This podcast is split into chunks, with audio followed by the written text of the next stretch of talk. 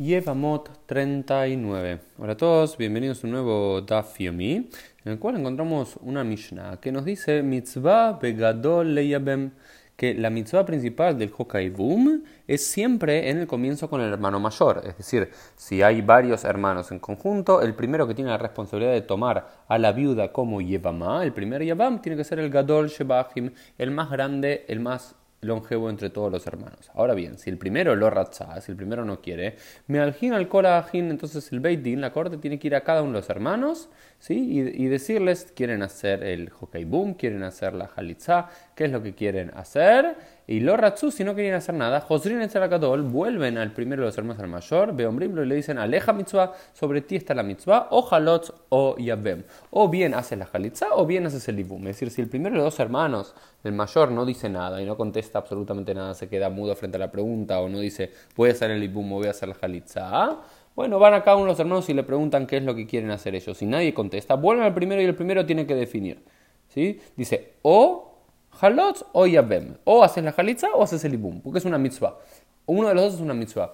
Lo que es interesante acá y que después va a plantear la, quemara, que va a ser el tema del día, es que primero dice o halot o yabem, o, o haces halitza o, o, ibum. Deberíamos haber pensado que la lógica debería ser o yabem o halot. ¿sí? Primero le deberían decir o haces el ibum, y si no quieres hacer el ibum, haces la jalitza, o te casas o, divorcias a esta mujer, o liberas a esta mujer.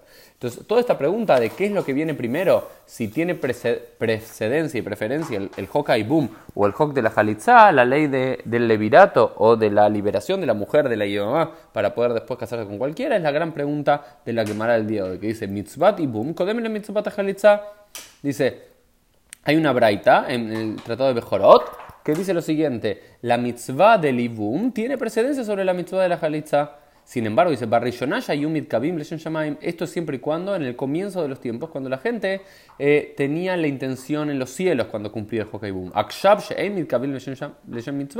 Ahora, en nuestros tiempos, que nadie eh, tiene la intención correcta de cumplir la mitzvah, Ambru, mitzvah halitza tibum. La mitzvah de la halitza, es decir, liberar a la mujer, tiene precedencia sobre la mitzvah del ibum. ¿No es cierto? Esta es eh, la decisión rabínica. Los rabinos, los rabinos dicen, en un comienzo, cuando la gente era, vamos a decir, más kasher, era más pura, tenía leshem mitzvah, cumplía las reglas y las leyes por el ideal de cumplir la mitzvah, entonces la ley del casarse con la mujer, eh, con tu ex cuñada, eh, eh, tenías que hacer eso y no la jalizá, y no liberarla. Sin embargo, en nuestros días, cuando la gente lo hace por otras cosas y nos dice la, la quemará, dice, Abba Shaul dice, a con ese y quien se casa con su mujer porque le parece linda, o quien se casa con ella, quien se casa con ella para tener relaciones sexuales, o quien se casa con ella por otra intención, que ilupo queda verba es como si estaría teniendo relaciones sexuales con una mujer prohibida.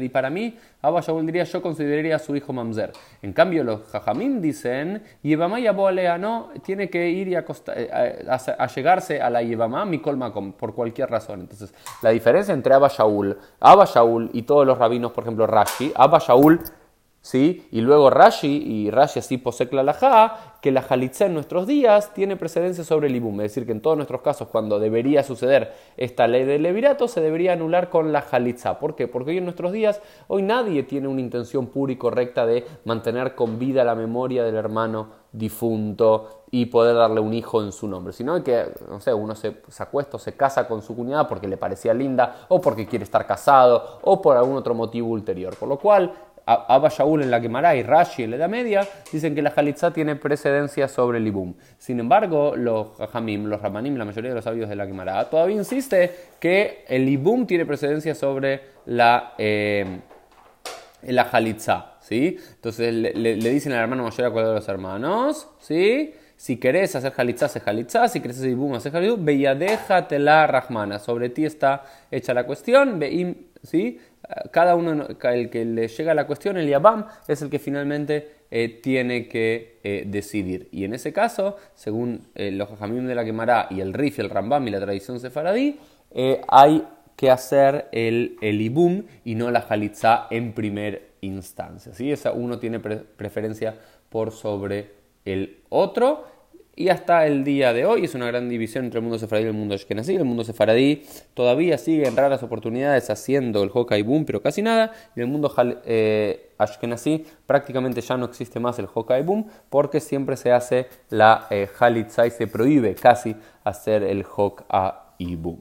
Y esta es la tradición en, la tierra de Israel. Había algunos yemenitas todavía que practicaban el hockey boom, pero cada vez se fue eh, olvidando más. Esta es la razón por la cual en nuestros días prácticamente nunca van a escuchar de un caso de alguien que aplique le mase el hockey boom, sino que siempre cuando sea un caso de estos se tiene que dar la jalitza. Y al parecer también se tiene que dar un get a jalitza que nos plantea acá la, la, quemará. Tiene que haber un documento que originalmente no es que debería haber un documento para que la mujer demuestre que, había, que es jalutza.